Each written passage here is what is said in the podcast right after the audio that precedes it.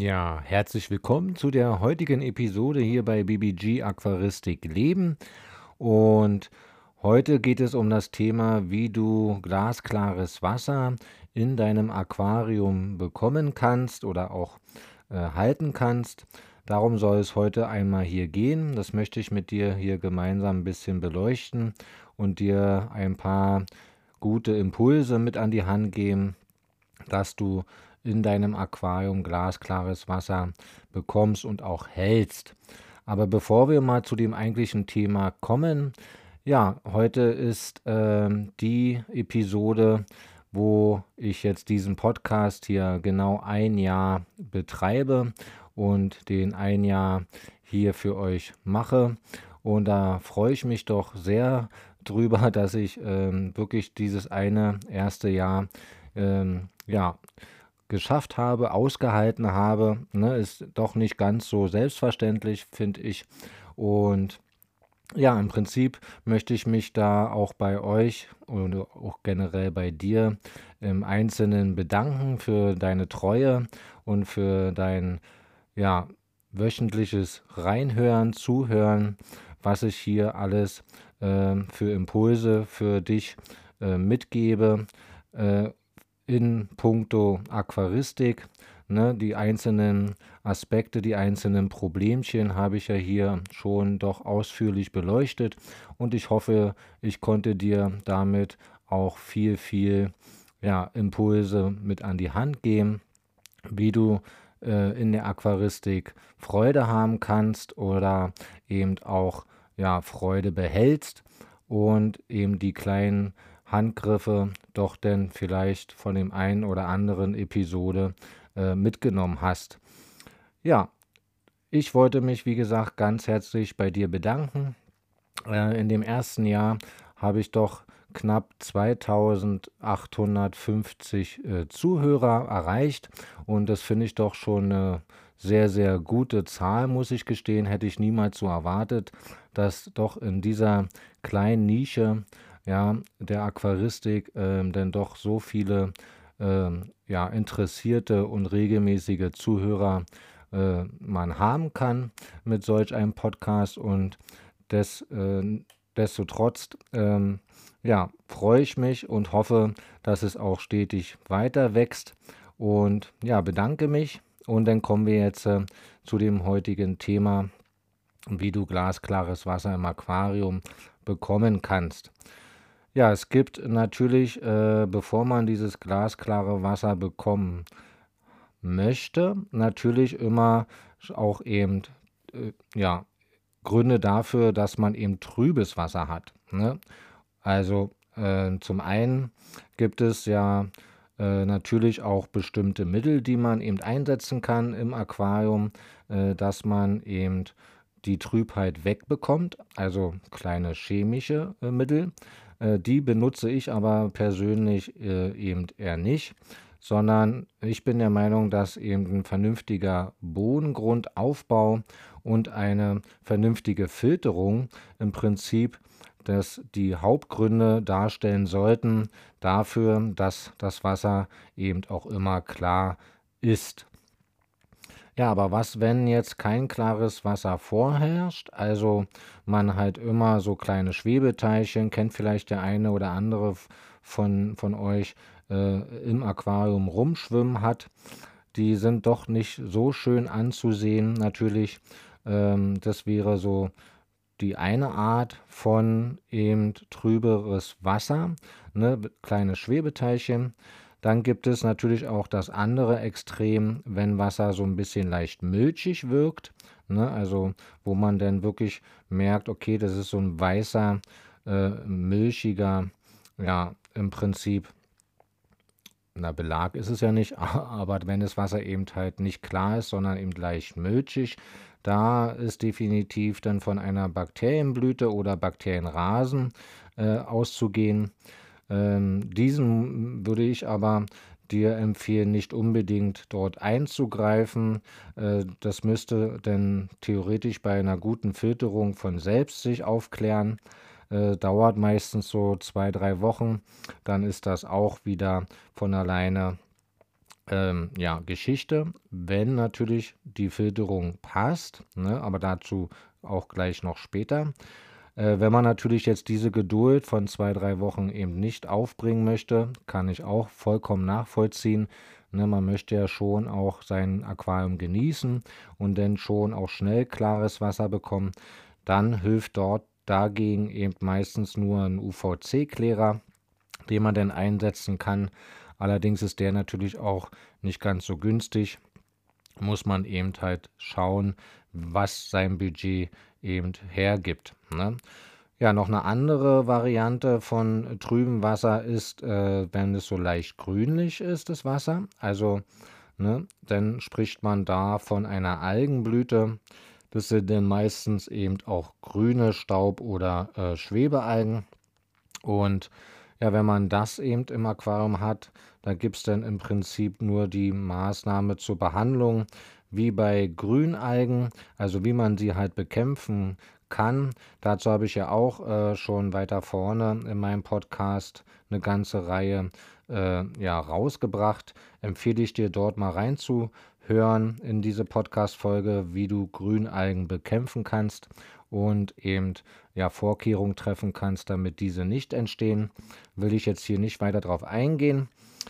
Ja, aber so generell kann man schon sagen, wenn man jetzt eben entweder milchiges oder eben Schwebeteilchen oder eben grünliches Wasser hat, ne, dann ist eine generelle Lösung gegen solche Trübungen äh, im Einzelnen natürlich ein großer, großer Wasserwechsel. Ja, der klassische große Wasserwechsel, also mindestens 50 Prozent, aber auch gerne bis 90 Prozent kann man da definitiv dann Abhilfe schaffen. Ähm, und man kann es auch, ähm, diesen Wasserwechsel auch gerne drei bis viermal die Woche machen. Das ist kein Problem für das Aquarium. Ne? Äh, umso öfter man denn diesen Wasserwechsel macht, umso klarer wird das Wasser und bleibt dann auch das Wasser. Und ja, im Prinzip die wichtigen Bakterien, da haben wir eben doch auch viele vielleicht immer Sorge, äh, die sind eben nicht im äh, schwimmen also nicht im Aquariumwasser, ne, sondern die wichtigen Bakterien im Aquarium sind eben im Bodengrund und auch im Filter. Dort halten die sich eben halt auf und durch einen großen und häufigen Wasserwechsel vernichtet man diese Bakterien eben nicht. Nun gibt es ja aber auch so eine leichten Verfärbungen manchmal im Aquariumwasser. Äh, allerdings spricht man da denn nicht von Trübheit des Wassers, sondern da geht es lediglich eigentlich um die Verfärbung des Wassers. Ne, wenn man so einen leichten teebraunen, äh, ja, eine, eine leicht teebraune Wasserfärbung eben halt hat, äh, denkt doch der eine oder andere Mensch, mein Wasser ist schmutzig. Dem ist natürlich nicht so. Solche Verfärbungen sind ja meistens durch Huminstoffe gegeben, die durch zum Beispiel viel Wurzelwerk etc.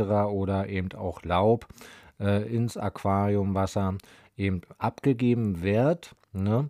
Und dazu habe ich ja in der letzten Episode ausführlich auch berichtet und da könnt ihr gerne auch noch mal reinhören. Also äh, das ist eben kein Schmutz oder keine Trübheit des Wassers, sondern lediglich eine Verfärbung. Ähm, das ist aber eben natürlich ja, nicht so möglich, äh, da diese Stoffe, also diese jetzt irgendwie dann wegzukriegen, ist eben schwer möglich, ne, da diese Stoffe eben von den Wurzeln längerfristig auch immer wieder abgegeben werden. Also sprich, selbst wenn man dort jetzt äh, äh öfters Wasser wechselt, wird diese Wurzel eben halt dann anschließend immer wieder Huminstoffe abgeben und somit wird dann zwar erstmal die ersten zwei, drei Tage vielleicht das Wasser klarer erscheinen, aber nach drei Tagen dann definitiv auch wieder diese teebraune Färbung eben haben. Also äh, da muss man dann eben das entweder hinnehmen oder eben mögen. Also es ist ja auch nicht so richtig dunkelbraunes Wasser, ist ja trotzdem klar. Es ist eben dann nur nicht weißklar, so möchte ich es jetzt mal sagen, sondern eben halt teebraun, also noch nicht mal teebraun, also wirklich vielleicht ein klein bisschen äh, ja, wie sagt man, Bernstein, keine Ahnung. Also ihr wisst, was ich meine. Ne? ja, was könnte man äh, denn nun äh, dem Aquarium im Prinzip zugeben, um eine Trübung zu entfernen? Da gibt es äh, sicherlich verschiedene Möglichkeiten und auf einzelne möchte ich jetzt einmal näher eingehen. Also zum ersten sind, gibt es so eine Bodengrundzusätze, äh, die man denn dem Bodengrund mit zugeben kann, wenn man das Aquarium schon einrichtet, damit eben das Wasser klar wird und auch klar bleibt. Da gibt es so zum Beispiel Aktivkohle, Kügelchen, ähm, ja, die gibt es auch von verschiedenen Herstellern. Könnt ihr gerne mal im Netz ein bisschen googeln. Äh, da findet ihr definitiv einige äh, Produkte dazu.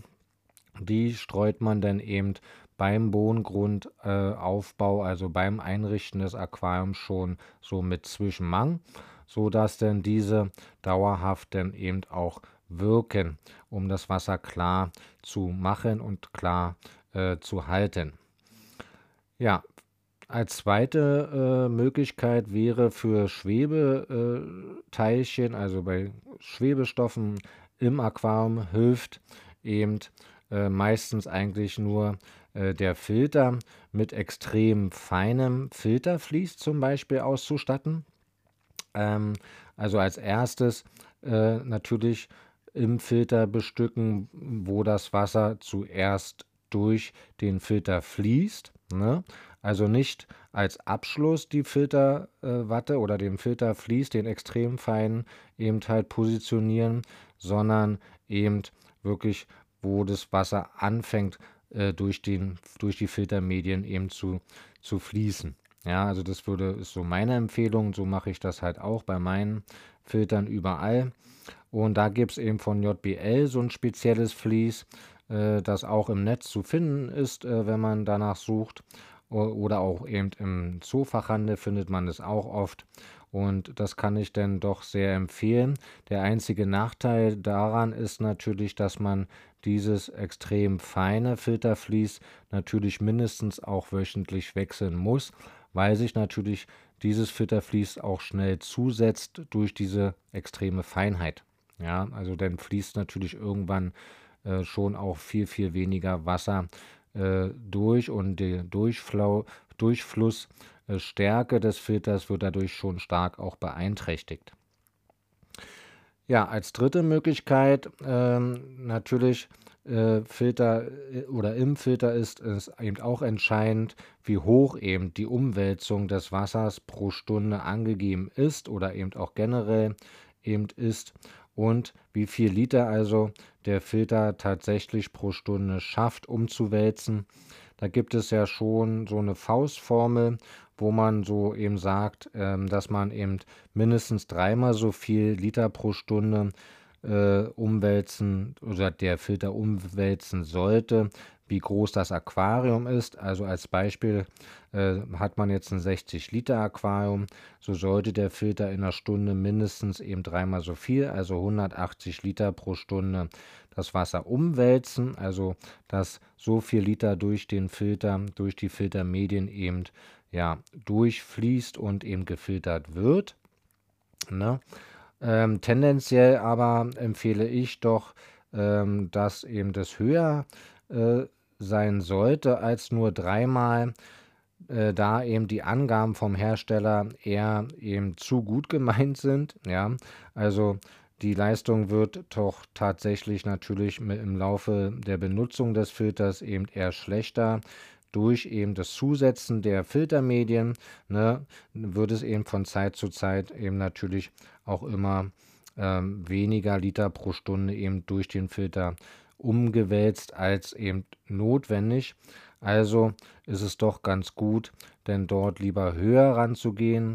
Also ich denke mal bei so einem 60 Liter Aquarium, wenn denn die Umwälzung pro Stunde so bei 350 äh, Liter pro Stunde aufwärts eben ist, dann ist man, denke ich mal, schon ganz gut dabei und denn demzufolge eben umso größer das Aquarium, umso höher sollte eben die Literanzahl pro Stunde eben sein. Ne? Ja, was eben auch noch gut hilft, ist auf jeden Fall eben natürlich, wie vorhin schon genannt, bei dem Bodengrund äh, zusetzen diese Aktivkohlekügelchen. Also Aktivkohle generell hilft natürlich auch äh, extrem Verfärbungen aus dem Wasser zu ziehen. Natürlich wird es ja auch oft bei äh, ja, wenn man jetzt Medikamente genutzt hat, für die Fische zum Beispiel ja auch eingesetzt, um die Medikamente wieder rauszufiltern. Aber eben natürlich hilft auch Aktivkohle äh, für klares Wasser. Ja, Nachteil da ist natürlich auch die begrenzte Wirkung dieser Aktivkohle. Also die meisten Aktivkohlefilter, so aus meiner Erfahrung, halten ja maximal so einen Monat und dann müsste man die dann eben schon wieder auch äh, eben ersetzen. Ja, und als vierte Möglichkeit, die ich dir hier noch als Tipp so mit an die Hand geben möchte, womit ich auch wirklich sehr, sehr gute Erfahrungen gemacht habe und äh, was ich auch in all meinen Aquarien hier eingesetzt habe, ist tatsächlich der Einsatz von äh, Zeolit. Also das sind so eine so eine, ja, das sind so gräuliche, hellgräuliche äh, äh, Steinchen, die eben eine ganz, ganz feinporige Oberfläche besitzen. Und das gibt es äh, im Zoofachhandel zu kaufen von der Firma Hobby auch, unter anderem sicherlich auch von anderen Herstellern. Also hier soll keine Werbung sein, aber generell also Zeolit als zusätzliches Filtersubstrat ist äh, eben meines Erachtens sehr effektiv für klares Wasser und auch ein kleiner Geheimtipp, ähm, denn äh, Zeolit wirkt eben absorptiv, das heißt also äh, Umweltgifte werden in Hohlräumen durch elektrostatische Anziehung gebunden. Ne? Also diese Hohlräumchen in diesen Steinchen sind dafür eben dann verantwortlich und ähm, ja, senkt allerdings natürlich auch ein bisschen den Phosphatgehalt, äh, ist für Gesellschaftsaquarien, so wie ich die betreibe, also wo man eben Fische, Garnelen, also generell Lebewesen in den Aquarien eben ja hält, äh, definitiv natürlich auch von Vorteil. Aus meiner Erfahrung her, wenn der Phosphatgehalt eben nicht so hoch ist, äh, senkt natürlich dadurch auch eben das Algenwachstum. Also auch dafür ist äh, Zeolit eben sehr, sehr gut. Ne? Also ist eben auch algenhemmend, weil ja doch oft äh, so viele ähm, Algen, wie zum Beispiel die Rotalge, ja natürlich bei zu hohem Phosphatgehalt auch schon äh, entstehen kann. Ja, ähm, und ja, Deswegen ist natürlich dieser Filtersubstratzusatz, also dieses Zeolit, nicht zu empfehlen bei so einem reinen Pflanzenaquarium, also Aquascaping, wo man ja doch denn eher das Phosphat eben als Nährstoff benötigt. Ähm, bei so einem Gesellschaftsaquarium äh, produzieren natürlich die Fische durch das Ausscheiden des Kodes oder auch durch das Futter eben natürlich den Phosphatgehalt schon auch ja ganz eben annehmlich, sage ich mal. Ne? Und dann ist es gar nicht so verkehrt, wenn eben so ein Filterzusatz äh, wie Zeolit äh, eben den Phosphatgehalt leicht senkt. Also nicht komplett, ne? also nimmt es nicht komplett raus. Also die Pflanzen kriegen trotzdem genügend Phosphat ab, aber ähm, eben die Algen können davon eben nicht zehren.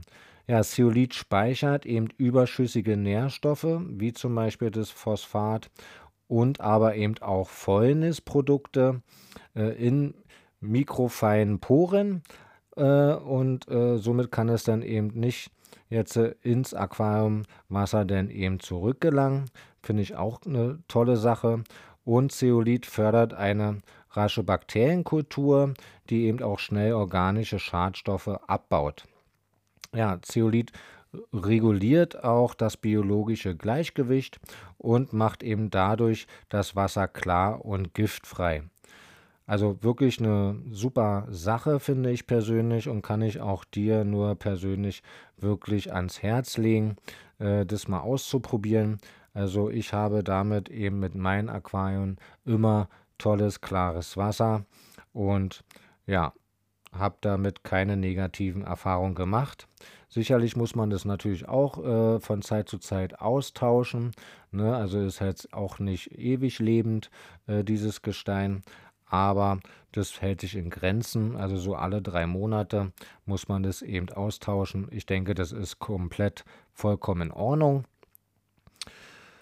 Ja, aber für mich ist auch äh, zu diesen ganzen jetzt vorgenannten äh, Möglichkeiten, wie man eben ähm, ja, sein Aquariumwasser klar bekommt. Der wichtigste Faktor ist äh, für klares Wasser, bin ich der Meinung, eben auch der Bodengrundaufbau. Warum? Der Bodengrund ist natürlich äh, irgendwo auch die größte Filterfläche und hat eben auch die größte Filterleistung im Aquarium. Also mehr auf jeden Fall als im Filter selbst. Ne, wenn man jetzt so im Verhältnis sich das Volumen eben anschaut von so einem ja, Bodengrund quasi, egal ob jetzt 60 Liter oder 100 Liter oder mehr, äh, so viel Volumen bekommt man eben in so einem Innenfilter oder selbst in so einem Außenfilter eher nicht. Ja, und deswegen ist eben doch dieser Faktor Bodengrundaufbau oder Bodengrund generell schon wirklich sehr, sehr wichtig für klares Wasser im Aquarium. Ähm, und deswegen sollte man seinen Bodengrund auch in Schichten eben aufbauen. Also angefangen von grobes Gestein, wie zum Beispiel Lavasplit oder Lavabruch. Ne, da gibt es ja verschiedene Möglichkeiten ähm, bis hin denn danach dann eben entweder äh, Kies, also sehr feinen Kies drauf machen. Man kann natürlich auch das noch schichten, wenn man jetzt keinen Zoll benutzen will, kann man erstmal ein bisschen gröberen Kies rauf machen und dann darüber noch ganz feinen Kies. Dann hat man auch drei Schichten. Also was ich eben sagen will, ist von grob zu fein mindestens drei Schichten. Benutzt man jetzt gerne Zoll, dann eben zuerst diesen Lavabruch, dann eben dieses normale äh, äh Zoll quasi und dann gibt es ja noch das Powderzoll, was noch feiner ist, das dann eben als dünne Schicht obendrauf, einfach so ähm, zur Zierde, dass es dann eben ähm, ja auch schick aussieht. Das gleiche kann man aber eben auch, wenn man jetzt nicht Zoll benutzen möchte, aus welchen Gründen auch immer, also ich benutze es auch nicht, ich benutze auch nur Kies, dann eben äh, gröberen Kies und dann darüber eine dünne Schicht Feinkies.